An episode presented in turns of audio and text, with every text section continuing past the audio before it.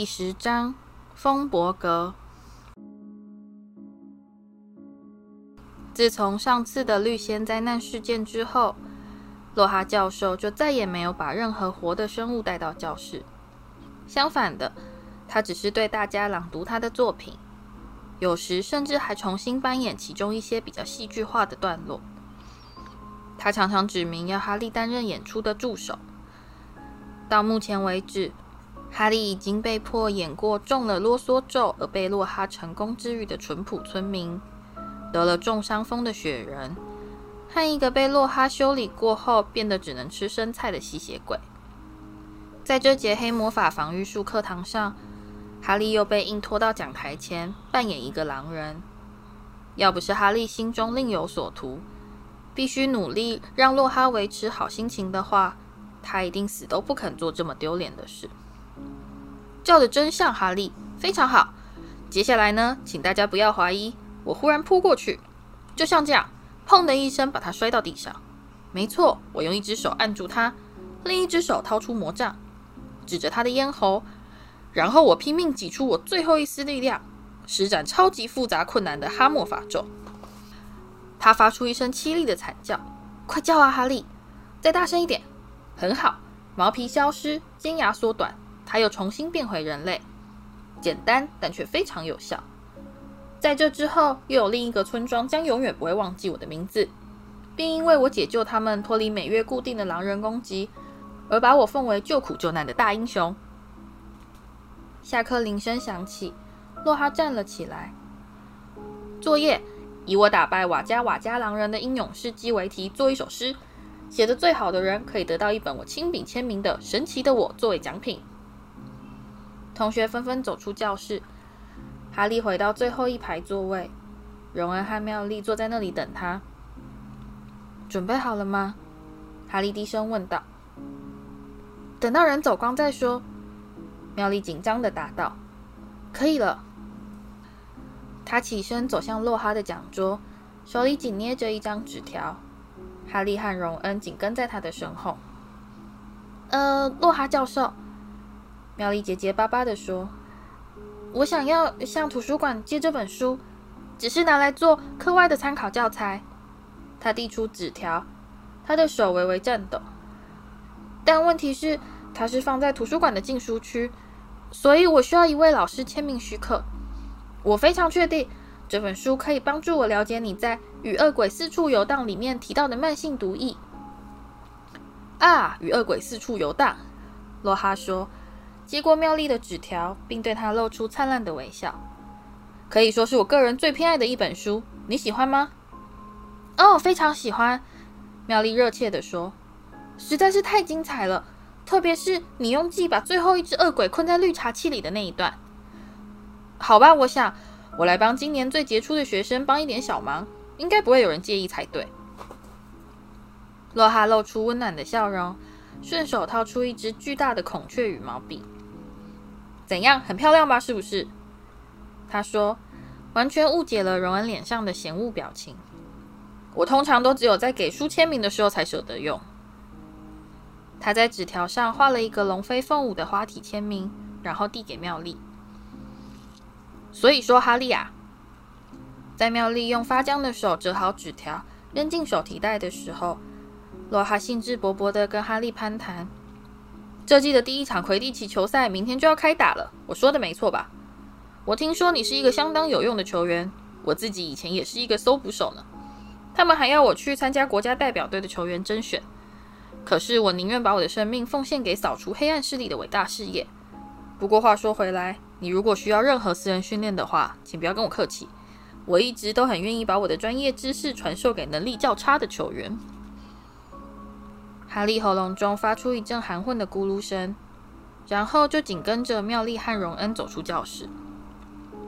我简直不敢相信，在他们三人检查纸条上的签名时，哈利忍不住开口说：“他甚至没问我们到底要借哪本书。”那是因为他是个没脑袋的白痴，荣恩说。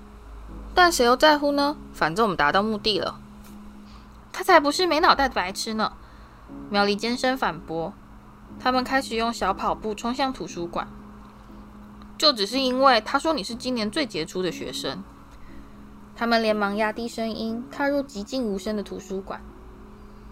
图书馆长平斯夫人是一个脾气暴躁的瘦女人，长得活像是一头营养不良的秃鹰。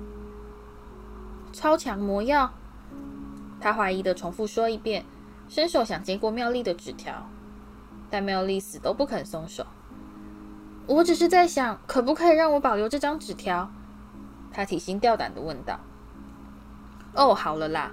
荣恩说，一把抢过他的纸条，塞到平斯太太手中。我们会替你弄到另一张洛哈签名的。你随便拿个东西在洛哈面前放上几秒，他都会替你签上他的大名。平斯太太把纸条凑到灯下，似乎是下定决心，非得找出一丝伪造的痕迹。但最后，纸条还是安然通过检查。他沿着高耸书架间的通道慢慢走开。几分钟之后，再抱着一本看起来好像已经发霉的大书走回来，妙丽小心翼翼地把书放进他的手提袋，然后他们就走出图书馆，尽可能让自己不要走得太快，或是露出一丝心虚的表情。五分钟之后，他们又再度躲进爱哭鬼麦朵的故障洗手间里。妙丽不顾荣恩的强烈反对，便说没有任何心理正常的人会踏进这个地方。所以可以保证他们绝对安全，不会受到任何干扰。麦朵关在最后一间厕所里大哭大闹，但他们跟他是井水不犯河水，谁也不理谁。妙丽小心翼翼地翻开超强魔药，而他们三人开始弯腰阅读那些霉迹斑斑的书页。他们才瞥了一眼，就立刻明白为什么他会被关在禁书区，其中有些魔药的效果。甚至只要一想到，就会让人感到毛骨悚然。而且书中还有许多非常恶心的插图，其中包括一个内脏全都摊在外面的男人，和一个头上长了好几双手臂的女巫。在这，妙丽兴奋地说，翻到了印着“变身水”标题的书页，上面有许多插图，仔细描绘变身的过程。而哈利看了之后，不禁暗暗希望，这些人脸上那种超级痛苦的表情，纯粹只是画家的想象。我从来没见过这么复杂的魔药。妙丽仔细研究药方：草精灵、水蛭、斑点老劝草、结草。他指着药方成分表喃喃念诵：“很好，这些很容易弄到，学生储藏柜里就有，我们可以自己去拿。”哦，你们看。双脚兽的脚粉，不晓得哪里才找得到这些东西。非洲树蛇的蛇托，这也相当难找。另外，自然还得加上我们想变身的人身上的一点东西。你说什么？荣恩的反应非常激烈。你这话是什么意思？什么叫做我们想变的人身上的一点东西？休想叫我喝了里面加了克拉脚趾甲的东西。妙丽就像没听见似的继续说下去。我们现在还不用去担心这个，因为那是要到最后才加进去。荣恩转过来望着哈利，气得说不出话来。但哈利担心的却是另外一件事。你知道这样我们得偷多少东西吗？非洲树蛇的蛇托，学生储藏室里绝对不会有这种东西。我们该怎么办呢？难道要偷偷闯进史内普的私人储藏室吗？我想这并不是个好主意。妙丽啪的一声合上书本。好吧，要是你们两个想要临阵逃脱的话，没关系。她说，她的双颊浮现出两团明显的红晕，眼睛变得比平常更明亮。你们应该晓得，我自己也不想去触犯校规。可是我觉得，去恐吓麻瓜出身的学生，这种行为可比炖煮一锅高难度魔药要严重多啦。不过，你们要是真的不想弄清楚到底是不是马粪，我现在就去找平斯夫人，把这本书还给她。我从来没想到，竟然会轮到你来劝我们去犯校规。荣恩说：“好吧，就这么办吧。不过，绝对不能用脚趾甲，知道吗？”到底要花多久时间才能做好？哈利问道。妙丽现在又高高兴兴的重新摊开书本。这个嘛，因为斑点老雀草必须在月圆之夜摘取。而草精灵得一连炖上二十一天。我想，要是我们能顺利拿到所有材料，大概一个月就可以完成了。一个月。荣恩说：“那时候说不定已经有一半的麻瓜后代都被马粪给石化了。”他瞥见妙丽的眼睛又不祥的眯了起来，于是他识相地赶紧加上一句：“不过这是我们目前能想到最棒的主意，我想就动手去做好了。”不过，在妙丽先外出检查附近是否安全，以免被人撞见他俩踏入女生厕所时，荣恩却连忙低声告诉哈利。你明天干脆想办法把马粪踢下扫帚算了，这样就可以替我们省掉不少麻烦。在星期六早上，哈利一大早就醒了，躺在床上想着即将来临的魁地奇球赛，他觉得很紧张，主要是担心格莱芬多输球之后木头的沮丧与怒火，但同时他也害怕去面对一支骑着高价豪华扫帚的球队。他从来没有这么强烈的想要赢过史莱哲林。他这样辗转反侧、胃部翻搅的躺了半个钟头之后，他终于爬下床来，穿上衣服，决定早点下楼去吃早餐。他在餐厅里发现，其他格莱芬多球员们全都围在长餐桌边，大家看起来都相当紧张，没什么心思交谈。接近十一点的时候，全校师生开始纷纷走向魁地奇球场。这是一个闷热潮湿的日子，空气中隐隐透出一丝雷雨欲来的讯息。荣恩和妙丽赶在哈利踏进更衣室之前跑来祝他好运。球员们换上猩红色的格莱芬多球袍，然后坐下来听木头惯例的赛前精神训话。史莱哲林用的飞天扫帚确实是比我们好，他一开头就说。这我们没必要否认，不过我们扫帚上坐的人却比他们优秀多了。我们受过比他们更严格的训练，我们风雨无阻，固定到球场练习飞行。说的真是太对了。乔治·卫斯理喃喃抱怨：“我从八月开始头发就没真正干过，而我们马上就要让他们感到后悔。当初真不该让那个小鼻涕虫马粪花钱把自己给买进球队。”木头转过头来望着哈利。胸膛依旧在激动的起伏，这就交给你了，哈利。让他们看看，搜捕手需要的不只是一个有钱老爸而已。赶在马粪之前抓到金探子，否则就战到死为止，哈利。因为我们今天非赢不可，一定要赢。所以不要感到太大压力，哈利。弗雷对他眨眨眼说。在他们踏进球场时，观众席中立刻出现一阵鼓噪，大多是鼓掌欢呼声。因为连文克劳和赫夫帕夫的学生们同样也急着想要看到史莱哲林落败，但落单的史莱哲林也不甘示弱，发出了相当响亮的喝道彩嘘声。魁地奇老师胡奇夫人要求福林和木头握手，他们虽然乖乖照办，但却一面怒目互瞪，一面下死劲捏对方的手。听我的哨子，胡奇夫人说：“三，二。”一，他们在观众的喧哗声中起飞，十四名球员迅速飞向灰沉沉的天空。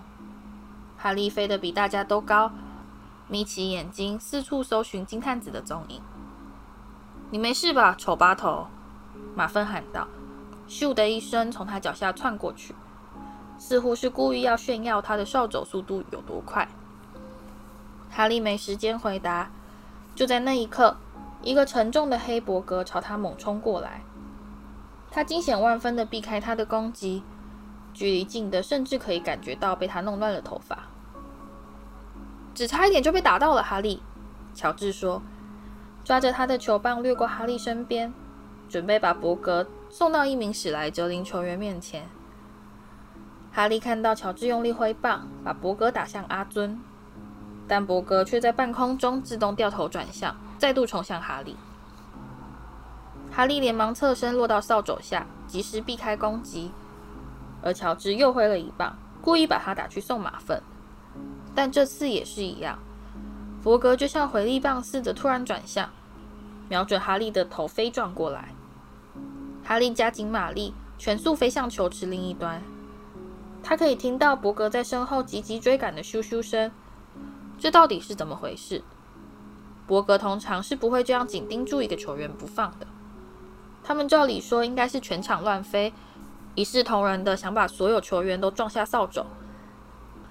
弗雷卫斯理已飞到球池另一端，等着对付博格。哈利及时闪开，让弗雷扑过来，对博格挥出致命的一击。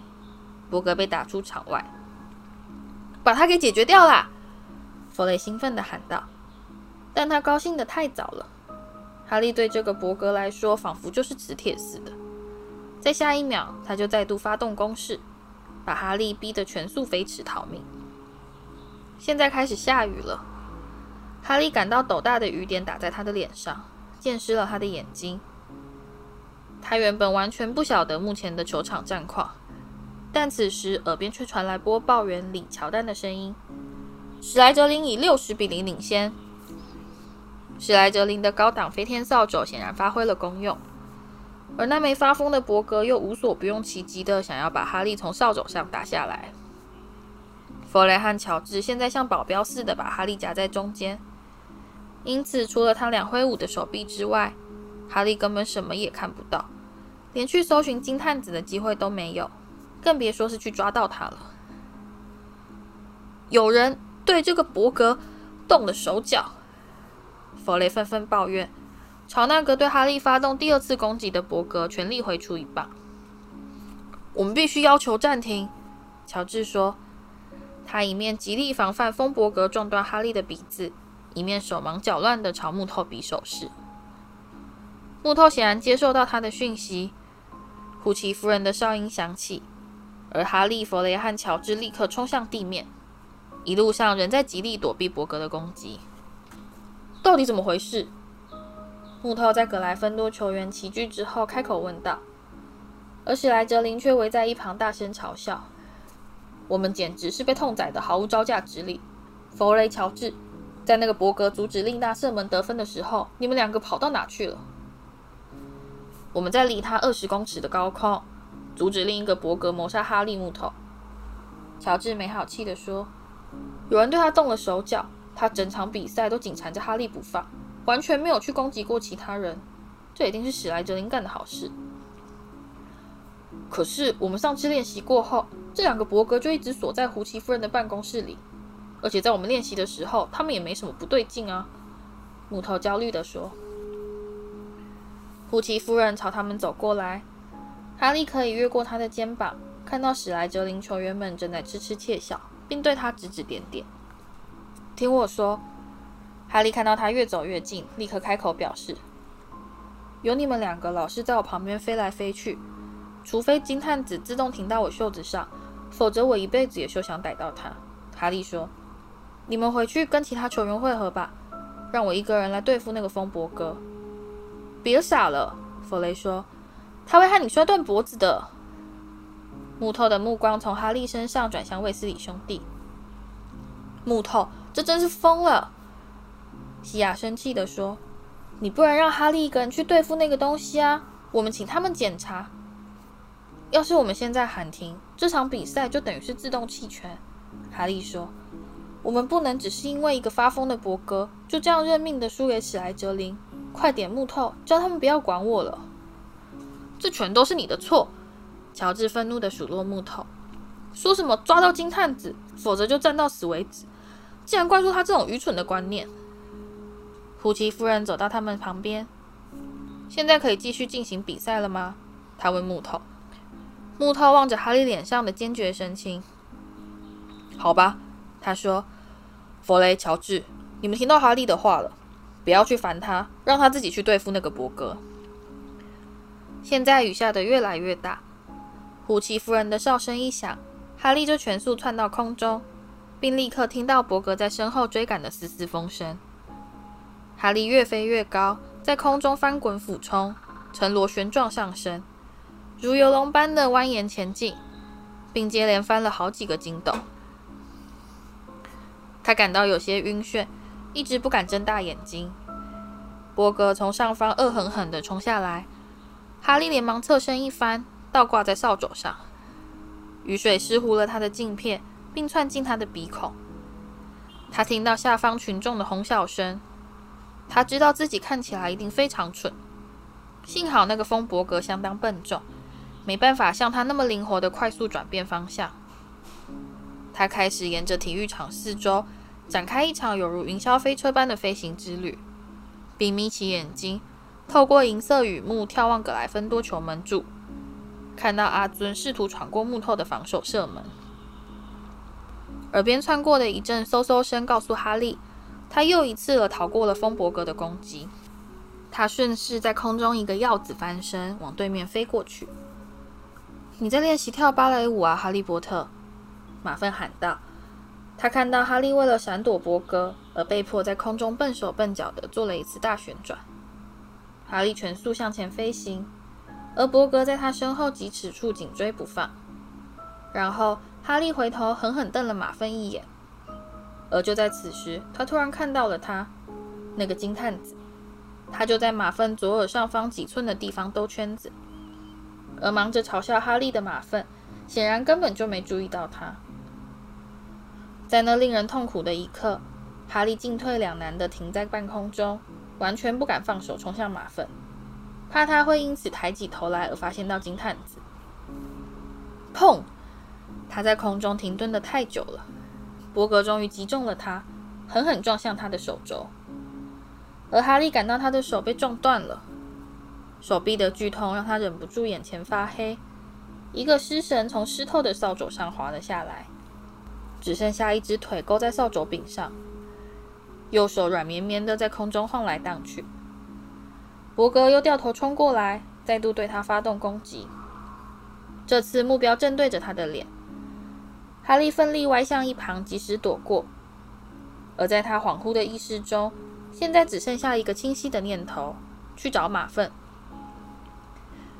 他俯身穿越雨水与痛楚交织而成的双层迷雾，高速冲向下方那张为泛白的鸡巢面孔。看到上面的眼睛因恐惧而大大张开，马粪以为哈利是要来攻击他。“你这是干什么？”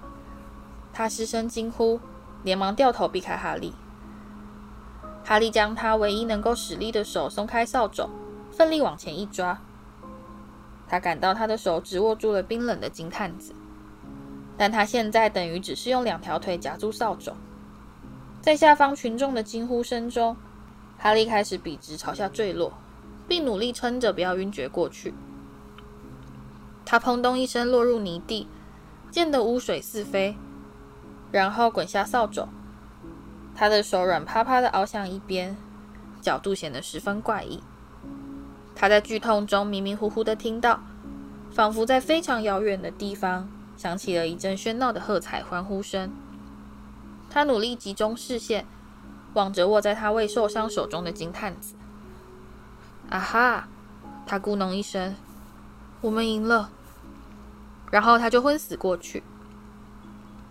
他苏醒过来，雨水落在他的脸上，而他依然躺在泥泞的球场中。有某个人正俯身望着他。他看到一排闪亮的牙齿。哦，不！你别来！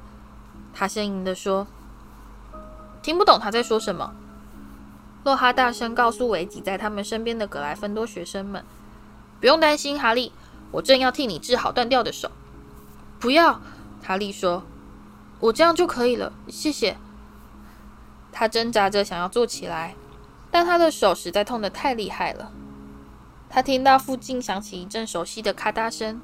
“我可不要这样拍照，柯林。”他大声说：“躺好，哈利。”洛哈安抚他说：“只是一个简单的小符咒，这我至少用过上百次了。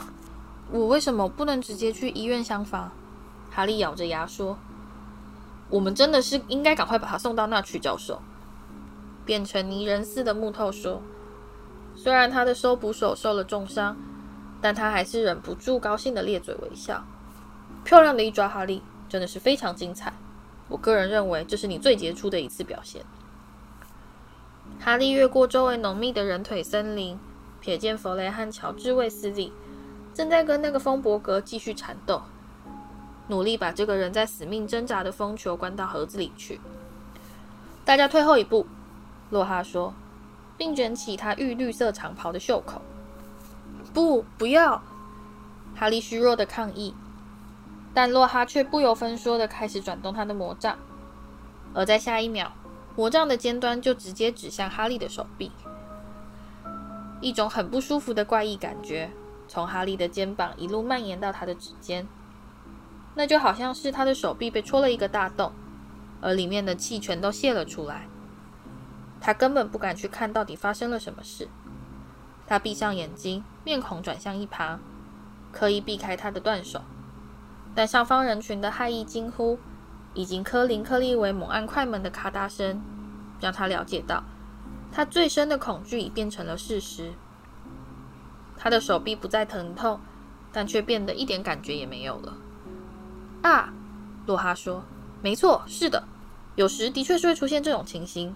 不过重点是，现在已经没有断骨了，那才是大家该注意的事。”好了，哈利，现在慢慢走到医院厢房去吧。荣恩先生、妙丽小姐，请你们送他去好吗？而庞瑞夫人可以，呃，这个把你打理得整齐一些。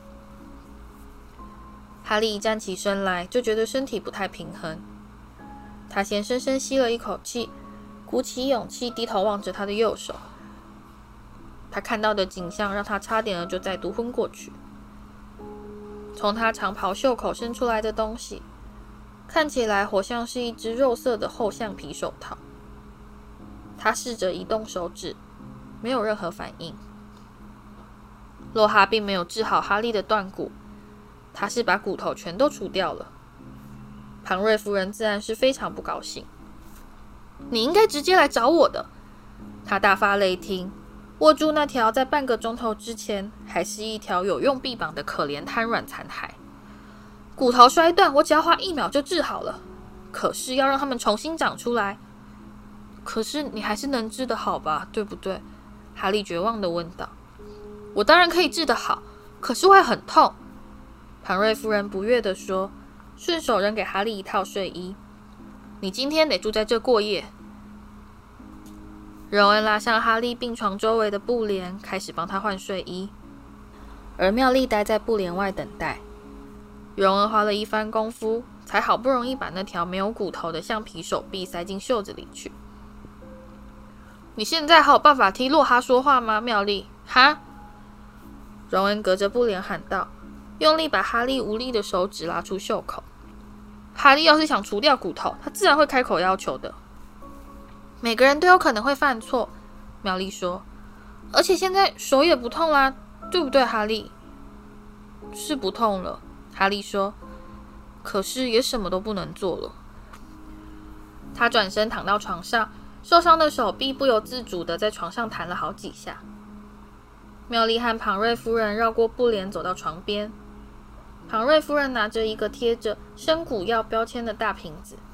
“你今天晚上会不太好受。”她说，倒了一烧杯冒烟的药水递给哈利。“重新长骨头是一件很不舒服的事。”喝生骨药水同样也是很不舒服。哈利一喝下去，就感到嘴巴和喉咙一阵灼痛，让他呛得连连咳嗽。庞瑞夫人不以为然地数落了几句危险的运动和不中用的老师，就转身离开病房，让荣恩和妙丽留下来服侍哈利喝水。不管怎么说，我们赢了，荣恩说，并开心地咧嘴而笑。你抓金探子那一招真是精彩极了。马芬那张脸看起来好像气得想要杀人。我想知道他到底对那个伯格动了什么手脚。妙丽沉着脸说：“我们可以把这列进我们的问题表，等到喝了变身水后再一起问他。”哈利躺回枕头上。我希望它的味道会比这鬼东西好一些。你忘了，那还得加进一些史莱哲林的恶心东西吗？开什么玩笑？荣恩说。医院厢房的大门突然被推开，一大群脏兮兮、湿淋淋的格莱芬多球员们全都涌进来探望哈利。飞得太漂亮了，哈利，乔治说：“我刚刚看到弗林在对马芬大吼大叫，说什么金探子就在他头上，他却猪头到完全没有发现。马芬好像被骂得很不高兴。”他们带了一些糖果蛋糕和几瓶南瓜汁过来，大家围坐在哈利的病床边。正准备开一场愉快的小型宴会，但庞瑞夫人却勃然大怒的冲进来吼道：“这个孩子需要休息，他得重新长出三十六根骨头！出去，出去！”于是哈利又变成了独自一人，没有任何事来转移注意力，好让他暂时忘掉瘫软手臂上那种针刺般的剧痛。几个钟头之后，哈利在一片漆黑中突然惊醒过来，并忍不住发出微弱的呼痛声。他的手臂上现在好像刺满了无数的大玻璃碎片。在那一瞬间，他还以为自己是被痛醒的，然后他才吓一跳地察觉到，黑暗中有某个人正在用海绵擦拭他的额头。走开！他大声说。过了一会儿，又喝道：“多比！”家庭小精灵那对跟网球一样大的眼睛，在黑暗中目不转睛地望着他，一滴眼泪沿着他又长又尖的鼻子滑落下来。哈利波特回到了学校，他悲伤的低语。多比不断不断的警告哈利波特：“啊，先生啊，你为什么不肯听多比的劝告呢？哈利波特错过火车的时候，他为什么不干脆回家去呢？”哈利奋力撑起头来，并用力推开多比的海绵。“你跑到这来做什么？”他说。“你怎么知道我错过了火车？”多比的嘴唇微微颤抖，而哈利立刻被勾起了疑心。原来是你，他一个字一个字慢慢地说：“是你在暗中搞鬼，故意弄坏路障，不让我们通过。”是这样没错，先生。多比用力点头，两只大耳朵啪嗒啪嗒的拍动。多比躲起来偷看哈利波特，然后再把入口封死。而多比事后必须用熨斗烫手来惩罚自己。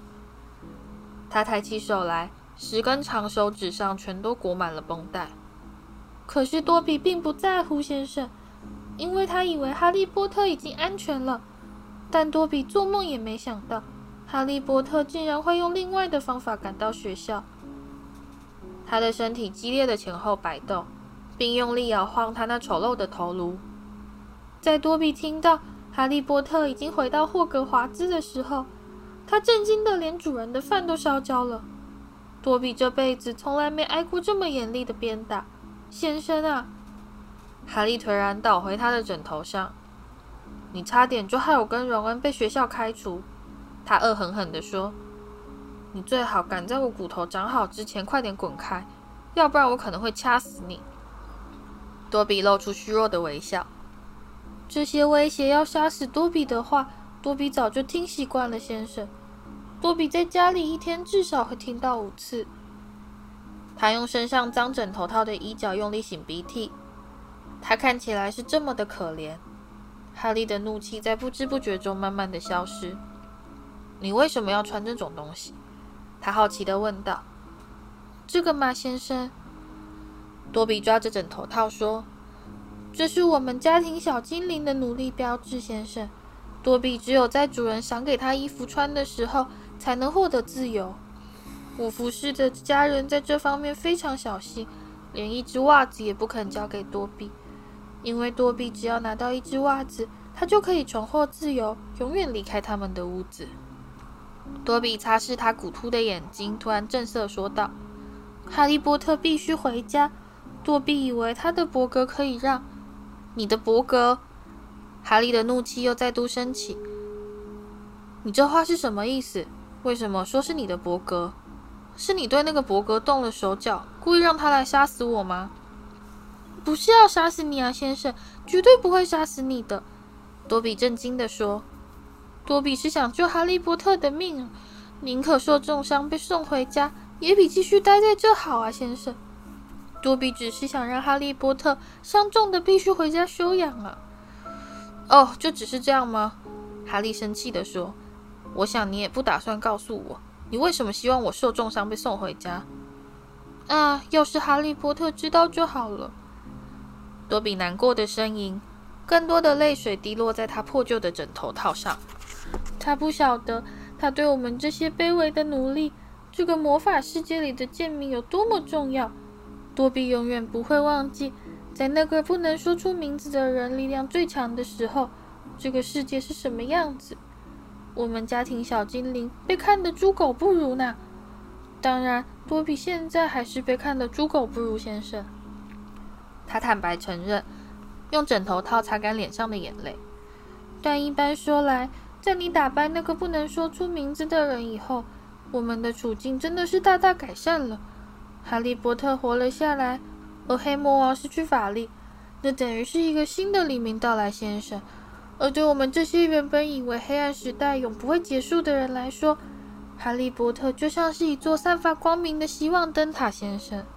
可是现在，霍格华兹马上就会发生非常恐怖的事，说不定现在已经发生了。而多比绝对不能让哈利波特待在这个地方，因为现在历史就要再度重演。现在密室就要再一次被打开，多比吓得完全呆住，然后一把抓起哈利床头柜上的水罐，用力砸向自己的脑袋，栽到床下失去了踪影。一秒钟之后，他重新爬到床上，目光涣散，口中念念有词：“多比不乖，多比真是不乖。”所以说，真的有一个密室喽？哈利低声问道。而且你刚才是不是说他以前就被打开过？快告诉我，多比！多比的手又悄悄挪向水罐，而哈利连忙抓住小精灵骨瘦如柴的手腕。可是我又不是麻瓜后代，密室为什么会对我有危险？啊，先生，不要再问了，求求你不要再问可怜的多比了。小精灵结结巴巴地说，他的眼睛在黑暗中显得格外巨大。有人计划在这个地方进行邪恶的阴谋，但在坏事发生的时候，哈利波特绝对不能待在这里。回家去吧，哈利波特，回家去吧。哈利波特绝对不能被牵扯进这件事，那实在是太危险了。是谁？多比？哈利说，他牢牢抓住多比的手腕，以免他又拿水罐砸自己的脑袋。是谁把他打开的？上次打开他的又是什么人？多比不能说啊！多比真的不能说，多比绝对不能说出这件事。小精灵哇哇尖叫：“回家吧，哈利波特，回家去吧！”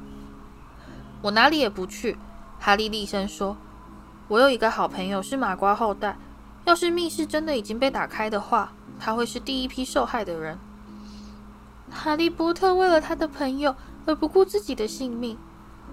多比带着一种忧伤的狂喜，悠悠叹道。多么高贵，多么英勇啊！但是他必须先救自己，他必须这么做。哈利波特绝对不能。多比突然住口，他蝙蝠似的大耳朵微微抖动。哈利同样也听到了，门外的走廊上传来一阵迅速逼近的脚步声。多比得走了，小精灵惊恐的轻声说。在一阵响亮的噼啪声之后，被哈利紧握住的瘦削手腕就变成了空气。他倒回床上，眼睛紧盯着医院厢房的漆黑入口，倾听越来越近的脚步声。在下一刻，邓布利多就倒退着走进寝室。他穿着一件长长的羊毛睡袍，头上戴着一顶睡帽。他搬起一个看起来像是雕像的东西。麦教授紧接着出现，分工合作地抬着雕像的脚。他们两人一起把他抬到一张床上。去找庞瑞夫人，邓布利多轻声说。而麦教授快步经过哈利床边，立刻失去踪影。哈利静静躺在床上，假装沉睡不醒。他听到急促的交谈声，然后麦教授又匆匆走回来，后面紧跟着庞瑞夫人。他正忙着在睡衣外再套上一件羊毛衫。他听到一阵刺耳的吸气声。发生了什么事？庞瑞夫人轻声询问邓布利多，弯腰望着安置雕像的睡床。又出事了，邓布利多说。麦教授发现他倒在楼梯上，他身边有一串葡萄。麦教授说：“我们猜他大概是想要溜到这来探望哈利。”哈利的胃部一阵剧烈的痉挛，他小心地慢慢抬起头来，想要看清床上的雕像。一道月光洒落在雕像呆滞的脸庞上，那是科林·克利维。他的眼睛睁得大大的，双手僵硬地举向前方，手里依然抓着他的照相机。被石化了？庞瑞夫人轻声问道。是的，麦教授说。我真不敢去想，要不是邓布利多正好走下楼来喝热巧克力，天知道还会发生什么事。他们三人低头凝视柯林，然后阿布斯·邓布利多弯下腰来，掰开柯林僵硬的手指，取出他的照相机。你觉得他会不会拍到凶手的照片？麦教授焦急地问道。邓布利多没有回答，他撬开照相机背后的壳。我的天哪！庞瑞夫人说：“一阵嘶嘶作响的烟雾从照相机里冒了出来。三张床外的哈利立刻闻到塑胶烧焦的呛鼻臭味。融化了。”庞瑞夫人诧异地说：“完全融化了。这究竟代表什么？”邓布利多、麦教授急急追问。“这代表……”邓布利多说：“密室真的又被打开了。”庞瑞夫人用手捂住嘴巴，麦教授望着邓布利多。可是邓布利多，你确定吗？是谁呢？问题不在于是谁打开的，邓布利多说，目不转睛地盯着柯林。该问的是，究竟是如何打开的？而哈利望着麦教授茫然的面孔，知道他同样也是一头雾水。